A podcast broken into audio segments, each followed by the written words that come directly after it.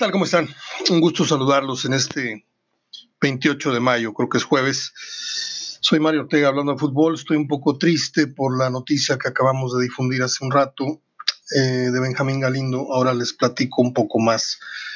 Eh, la Liga Premier anuncia su regreso el 17 de junio. La Serie A italiana lo hará el 20 de junio. Alemania ya arrancó. Costa Rica, si usted le importa el fútbol tico, ya arrancó. España también está en esas, aunque hay muchas protestas. Hay opiniones muy divididas en España, muy, muy divididas. Y pues ahí va el fútbol. No tardamos nosotros también en subirnos al carrito, aunque pues ya es, es este, es impredecible, ¿sí? Ya lo hemos hablado hasta el cansancio. Esto no puede seguir detenido por muchos, por muchos eh, motivos, por psicológicos, por económicos. Este, pero creo que va a ser una ruleta rusa, la que se van a jugar muchos, muchos al andar, eh, sobre todo cuando se reabran restaurantes y esto y lo otro, que la gente va a pensar que ya, que ya se acabó el problema y no, no se ha acabado, apenas estamos empezando a, a ver la cresta Estamos en la cresta de la ola, todavía falta la revolcada que nos ponga en serio. Es mi entender, mi opinión, ojalá y me equivoque. Eh, yo traía un programa muy, muy optimista, pensaba abrir con el chiste de que todos vayan corriendo a Carl Jr., está en un peso la hamburguesa, porque pues es día de la hamburguesa a nivel mundial y si tú compras un combo, por ahí la segunda hamburguesa te vale un peso, ¿no? Y pues sí, yo tengo ya dos semanas comprando el paquete de 80 pesos de la, de la promoción de Carl Juniors, te damos dos hamburguesas, jalapeño o no me acuerdo cómo se llama la otra. Y están muy, muy, muy correctas las, las hamburguesas para pues, la hora de la comida o para cenar ahí con tu familia. y yo les decía, aparte que traemos la garganta muy, muy dañada, se los digo honestamente, Iba a grabar más tarde, pero más tarde ya pienso desconectarme y acostarme a descansar a ver si puedo. Y por eso estoy grabando a las 4.26. Espero que no haya noticias que lamentar más, más adelante porque hoy por la mañana fue operado de emergencia Benjamín Galindo Marentes, el famoso maestro Galindo, que pues todo esto le, fue ocasionado por un derrame cerebral y le estaban retirando un coágulo. Y su condición, su salud se reporta como, como delicada, su estado es crítico y como suele ocurrir, las próximas horas van a determinar el, derrotero de esta historia, a ver si se recupera o si entra en crisis o, no sabemos qué pasa. No lo quiero ni mencionar ni suponer.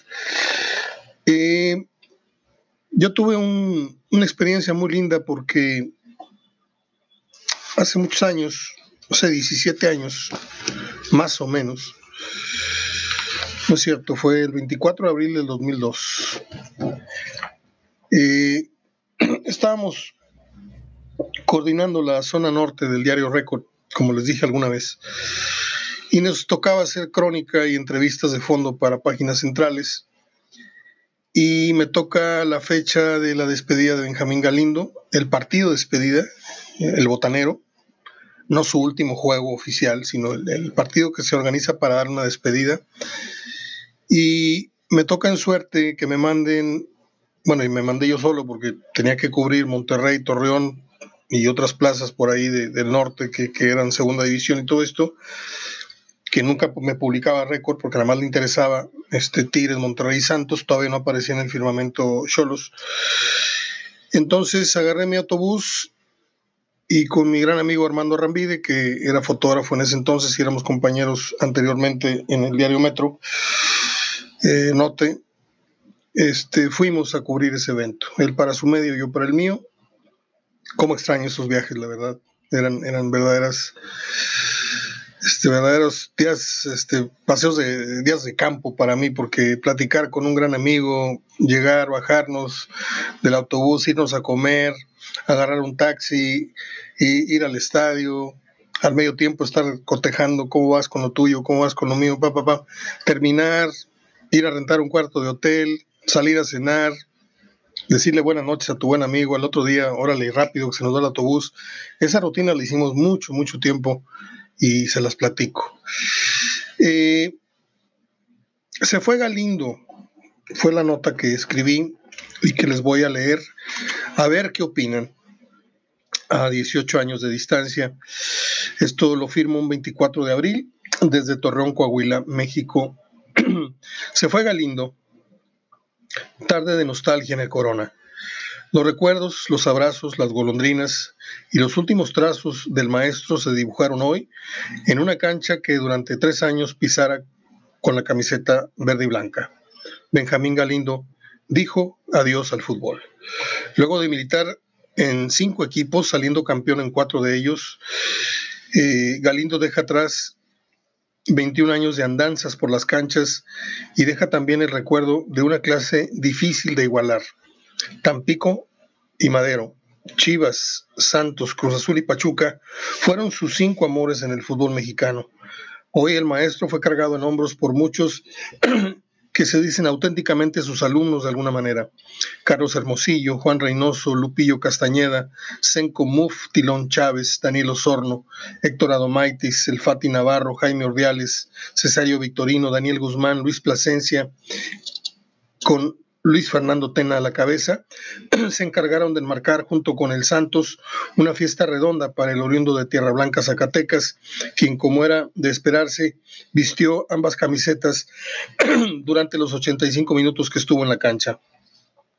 Es la fiesta de Benjamín, se abren comillas. Salgamos a divertirnos, a festejarlo. No quiero entradas fuertes, ni roces, ni nada. Solo debemos salir y hacer que esta fiesta sea una tarde que él recuerde para toda su vida. Le decía el flaco Tena a sus dirigidos en el vestidor. Y así fue. Un partido noble, en el que ni los 35 grados que caían a plomo en la parrilla lagunera pudieron impedir que la gente mimara, consintiera de nuevo al que fuera uno de sus ídolos durante tres años, a uno de los baluartes de aquel título del Santos en el invierno del 96. La magia de Galindo apareció por ahí de la media hora de juego al cobrar con el sello de la casa un tiro libre a las afueras del área. No hubo truco, no hubo hándicap. El maestro simplemente cobró, como en sus mejores tardes, por lo que Adrián Martínez lo único que pudo hacer fue sacar el balón de las redes. Era el 1-0 para el, combinado Amigos de Galindo. Sería el festejado el encargado de empatar, curiosamente, eh, el marcador al vestir para el segundo tiempo la camiseta de los locales del Santos. Centro por la izquierda, a ras de pasto, Galindo se adelanta en la marca y con un fino cachetazo de tres dedos la puso de nuevo en las piolas, siendo ahora José Miguel su víctima. El regalo para la gente y para sí mismo eh, aún no terminaban. Al ser Galindo Marentes el autor del tercer tanto de la infernal tarde que se sintió el día de hoy en el Corona.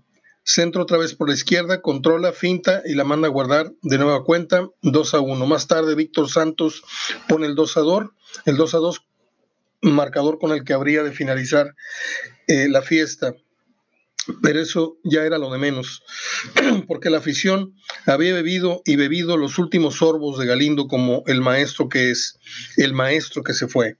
A cinco del final llegó la hora cero, la hora de salir de la cancha por última vez, y es su hijo Benjamín Eduardo Galindo Medina, de 15 años, quien lo releva en el puesto, dando pie a las golondrinas que se dejaron escuchar y fue entonces que Galindo salía entre aplausos sin poder contener el llanto. Así, al filo de las 17:45 horas, se fue la cadencia, se fue el toque, se fue el maestro Benjamín Galindo Marentes. Y luego viendo, vengo haciendo unas notas, este, muchas, eh, con Luis Fernando Tena, me dio entrevista al final del partido, a Guzmán, Héctor Adomaitis, Carlos Hermosillo, Emilio Mora, Daniel Osorno, el Pony Ruiz. Y luego hay otra entrevista por aquí, me voy contento. Eh, había terminado todo su quehacer en el fútbol. Galindo enjugaba sus lágrimas mientras su hijo daba sus primeros pasos en la cancha.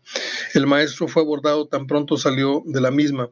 Si tuviera que decir cuál fue mi mejor momento en el fútbol, tendría que contestar que el momento más emotivo de mi vida es este, en el que por fin podré estar con mi familia y en el que por fin podré tener tiempo para convivir con mis hijos, Pamela, Benjamín, Carola y Benjamín Eduardo. ¿Te vas en paz del fútbol? Le pregunté. Sí, ni me debe ni le debo nada, me voy muy contento, bla, bla, bla, bla, bla. Es una entrevista larga. Este, y luego entrevisté a su hijo. Estoy muy orgulloso de mi papá, Benjamín Galindo Jr. No sé, no, no, no quiero que esto parezca una despedida ni nada, simplemente les estoy dando pues una parte de mi trabajo hace muchos años y que tiene, que tiene que ver con, esta triste noticia que, tiene a Benjamín Galindo. Pues no quiero ser amarillista, pero tampoco creo que esté así en un lecho de rosas. Yo, yo diría que está debatiéndose entre la vida y la muerte, porque cuando a una persona le operan de ese tipo de cosas, no es como para que el doctor salga silbando y masticando chicles. por lo general salen con una cara muy larga y, y, te dan un pronóstico lo menos, lo menos alarmante posible, pero lo más aterrizado también. Se los digo por experiencia. Son 11 minutos.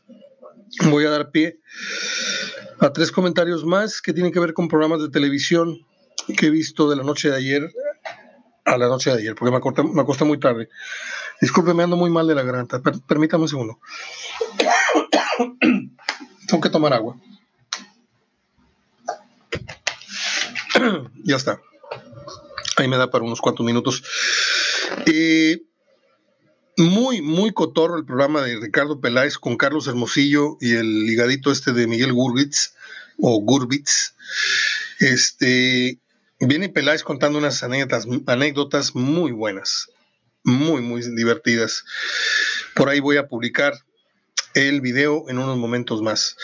Luego, sapeando, este, los eh, invitados al programa La Última Palabra hicieron un, un, programa muy divertido, este, pese a, André Marín, que parece que está medio, medio, tontito, yo no sé qué le está pasando últimamente, pero tiene unas carcajadas en medio de, de, algo que dijo tal o cual invitado, ja, ja, ja, ja, ja, se ríe pero sin freno, y la verdad se ve muy mal.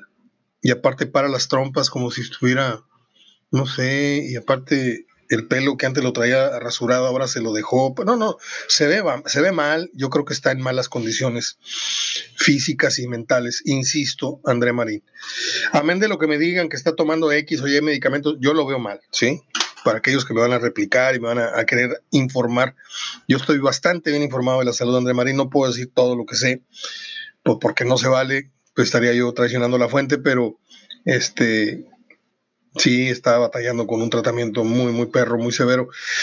Eh, y luego el otro programa, en donde pues se pica la cresta ahí José Luis Higuera con José Ramón Fernández. Me cae bien Higuera hasta cierto punto, porque es un tipo bravo, es un tipo que no se deja, es un tipo astuto, inteligente, hasta que no agarra el Twitter. Hasta ahí, Higuera dejó de ser una persona para mí confiable y admirable. Es un tipo pues yo lo considero innovador, sale con las garras de última moda, con el corte de barba y de pelo de último momento, es un tipo con una expresión oral muy interesante, preparado, y que le ha dicho a José Ramón, no nomás porque, porque está ganando ahí un sueldo, que no ha de ser poco, pero ha de estar ahí ganando un sueldo importante por sentarse y ser el tiro al blanco de varios, como Pietrasanta, que no tiene nada de gracia para narrar más que su alfombra roja y caravana y ser este señor de Chivas o enarbolar la bandera de las Chivas, pero no tiene ritmo, no tiene timing, no tiene nada. Este, pero bueno, este, eso ya me metí a otros, a otros, a otros terrenos. Eh, le dijo anoche Higuera a Joserra que ha perdido protagonismo hasta en ESPN y que ya está chocheando. Y, es, y al José Ramón de antes, al que daba golpes en la mesa y todos agachaban la carita en la mesa de protagonistas en televisión, que era peor todavía porque los podías ver, bajaba la cabeza Garay, bajaba la cabeza André Marín, bajaba la cabeza Faitelson, bajaba la cabeza el Chacho, bajaba la, cabeza Baraldi, bajaba la cabeza eh, todos, porque José Ramón hablaba y tú te tenías que callar y pobre de ti que lo contrapuntearas. Ahora, ahora Gómez Junco lo puso en su lugar, De Anda lo ha puesto en su lugar, este Tomás lo ha puesto en su lugar, Hugo, pues como puede, le, le contesta, y ahora Higuera le dice una verdad de Aquilo. Se están poniendo interesantes con esta pandemia se están poniendo interesantes los contenidos de ciertos programas que no tenían contenido, porque pues ahora tienen que recurrir a la inventiva, a la creatividad, al oye, me das una entrevista por video, y, esto que hicieron con Toro Nesa fue muy simpático, este, porque juntaron al profe Mesa, a Germán Arangio, al Pío Herrera, que ya me fastidié de verlo en programas de televisión, este, a Memo Vázquez, que está igualito al cronista esa que le, llaman el Jesus, se rasuró la cabeza y está idéntico al que narraba en TV Azteca, ahora está en, en, ESPN. Total que eran, pues eran André Marín, a ver, André Marín, el profe Mesa y el Piojo. Germán Arangio, Memo Vázquez y el Pony Ruiz. Y también se pusieron ellos a contar buenas anécdotas, en donde lo menos interesante fue el cuestionamiento o la opinión de André Marín. Hay programas que, se... Hay barcos y hay aviones que se manejan solos, ¿eh? debo decirles. Y bueno, hasta ahí termino yo mis, mis comentarios. Voy a publicar los tres programas. Eh, ya, ya publiqué eh, el agarrón de higuera con José Ramón. Está en, en, en el blog HDF de Facebook.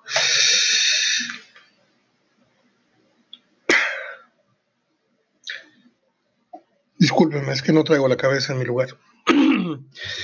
Un día como hoy, en 1908, nació Ian Fleming, el escritor y el creador de la historia de James Bond, el 007, para el cine. Un día como hoy nació el cantante Leonardo Fabio, aquel que cantaba simplemente una rosa. ¿Se acuerdan? O quizá simplemente me regale una rosa. Yo estaba muy chiquillo cuando oía esa canción.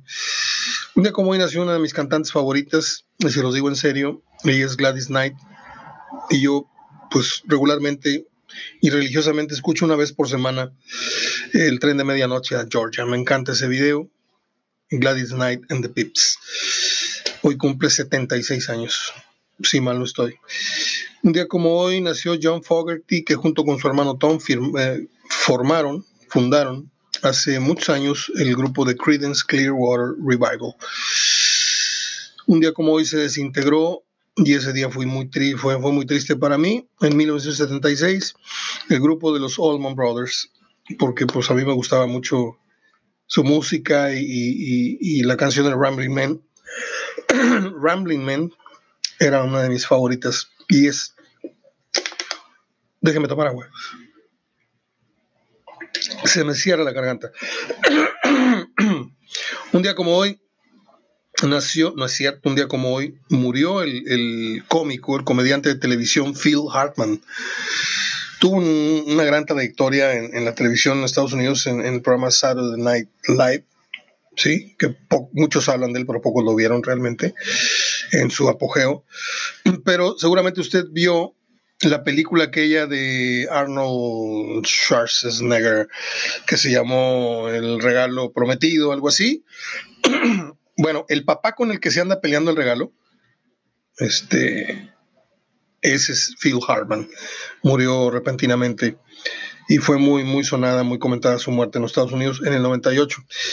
En 2011, eh, Amores Perros ganó 11 premios Ariel, aquí de la Academia Mexicana. Este, conforme van pasando los años, me va gustando menos Amores Perros. Por eso hay películas que prefiero no ver y quedarme con el gran recuerdo.